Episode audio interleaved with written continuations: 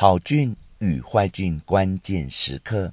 攸关肠道菌丛的优与劣，一个重大因素是在胎儿出生时，胎儿在母亲的肚子里是接近无菌的环境。胎儿要出生时会经过产道，此时母亲的细菌也会跟着进到胎儿的嘴巴，再传到肠道中。此时多数属于好菌，例如比菲德氏菌。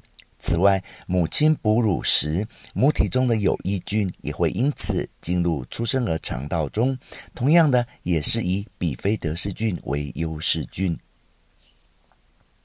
当剖腹生产的婴儿第一个接触到的菌种是产房中的细菌，还有医师手上，造成肠道多数属坏菌，例如困难梭状芽孢杆菌、大肠杆菌。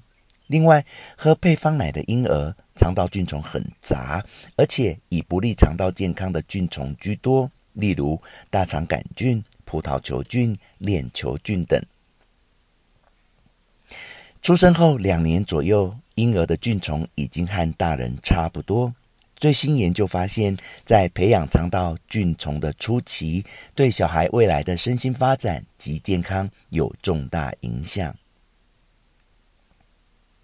从神经胃肠病学来看，剖腹生产的小孩未来得到免疫、精神方面的疾病比较高，例如过敏、自闭、忧郁、躁郁等，而且会持续影响到成人。甚至有更惊人研究发现，剖腹生产小孩的小学数学成绩会比自然生产的小孩明显来得差。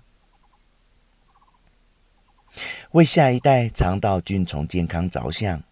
如果你是剖腹生产出生的，或者没有喂食到母乳，当然无法逆转时钟。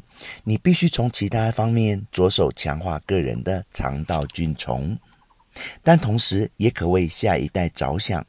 从各项研究来看，没有吃母乳的新生儿都会提高各种疾病风险，包括感冒、中耳炎、肠道炎、肺炎、孩童肥胖。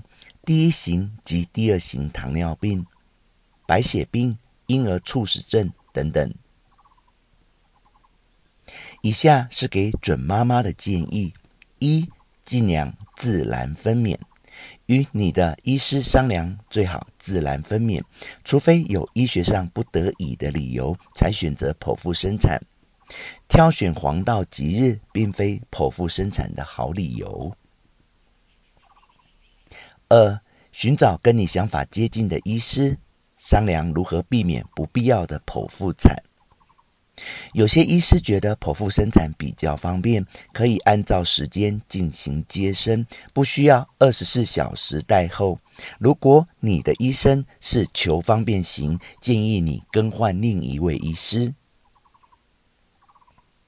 三、对于自然分娩要采取积极态度，多看一些资料。或上课，深入了解生产过程，并且能缓解忧虑担心。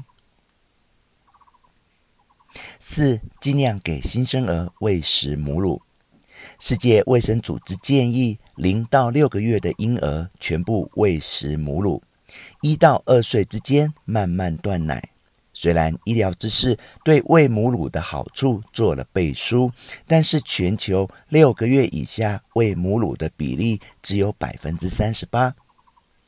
台湾喂哺母乳的比例，据二零一八年统计资料显示，亲喂母乳达六个月的已高达百分之四十五，高于世界的比例，但也代表能有百分之五十五的新生儿没有吃到母乳。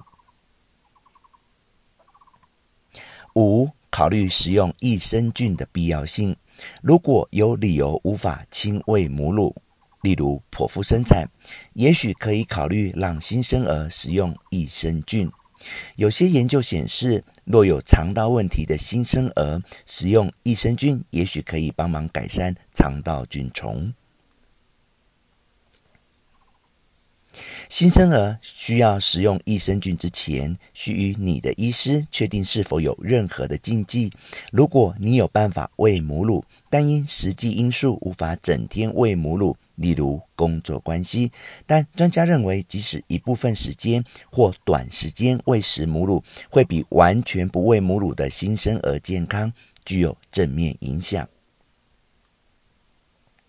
六，不要忘记给新生儿喂母乳，对母体也有好处。